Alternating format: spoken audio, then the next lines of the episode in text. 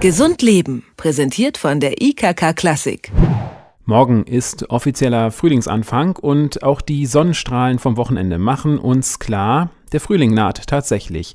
Nach den langen Wintermonaten bescheren die milden Temperaturen vielen Menschen ein Hochgefühl und manch anderen auch eine juckende Nase und tränende Augen, denn jetzt beginnt auch die Zeit der Pflanzenblüte und damit die des Pollenfluges. Mit welchen Pollen Allergiker am meisten zu kämpfen haben, warum die Zahl der Allergiker immer mehr steigt und ob Allergien auch wieder verschwinden können. Darüber spreche ich mit Jörg Kleine-Tebbe. Er ist Allergieexperte am Allergie- und Asthmazentrum in Westend in Berlin.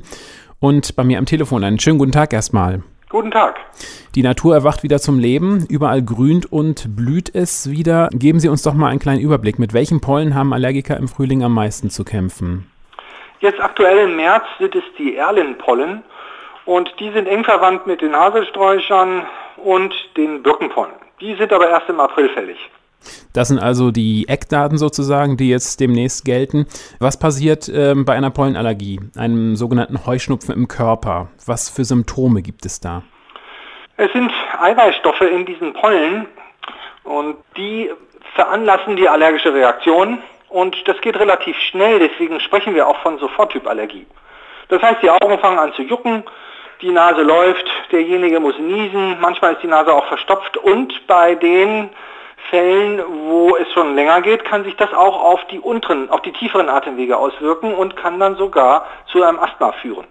Das heißt, dann ist auch die Lebensqualität äh, möglicherweise ähm, sehr eingeschränkt und sogar bedroht?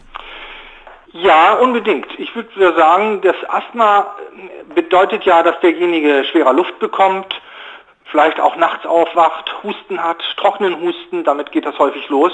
Aber auch der ausgeprägte hm, Heuschnupfen, der allergische Schnupfen durch die Pollen kann doch so quälend werden, dass auch diejenigen sich insgesamt ja, wie bei einer Grippe fühlen, also richtig bematscht und das kann doch erheblich die Leistungsfähigkeit einschränken.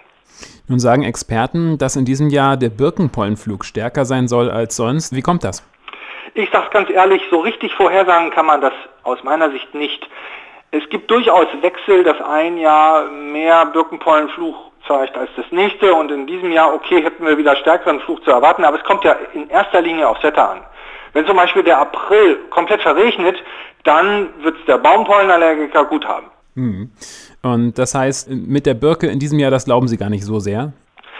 Wie schon gesagt, das hängt vom Wetter ab. Wenn wir mhm. jetzt zum Beispiel einen tollen Frühling bekommen und das Wetter jetzt richtig äh, knackig wird im April schon, dann gibt es natürlich auch satten Pollenflug durch die Birkenpollen.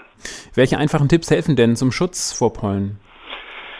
Also ist schwierig, diesen Pollen so auszuweichen, weil sie ja auch in die Innenräume gelangen. Deswegen ist es schon vernünftig, wenn man dann antiallergische ähm, Medikamente äh, sich äh, besorgt. Leider bezahlen die Kassen die üblichen Antiallergietabletten nicht mehr. Auch die antiallergischen Augentropfen und Nasensprays muss man selbst übernehmen. In meinen Augen ein Skandal eigentlich. Und dann gibt es aber bei heftigen Beschwerden auch kortisonhaltige Nasensprays, die sehr wirksam sind. Einmal am Tag angewandt, nicht die gefürchteten Nebenwirkungen haben und die eigentlich die Beschwerden sehr effektiv mildern. In den vergangenen Jahren ist die Zahl der Allergiker im Allgemeinen stark angestiegen. Woher kommt das?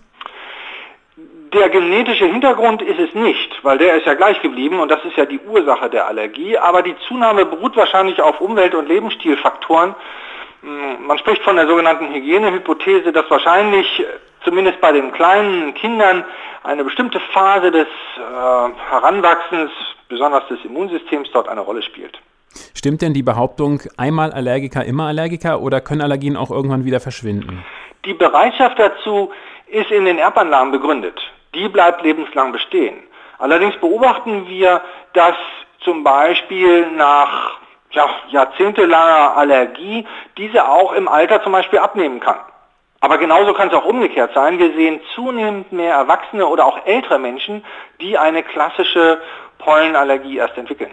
Also das Risiko zumindest bleibt. Das sagt der Allergieexperte Jörg Kleine-Tebbe. Mit ihm haben wir über die Beginn der Allergiezeit und den sogenannten Heuschnupfen gesprochen. Dankeschön für das Gespräch. Bitteschön. Wiederhören. Gesund Leben, präsentiert von der IKK Klassik, gibt es auch zum Nachhören als Podcast.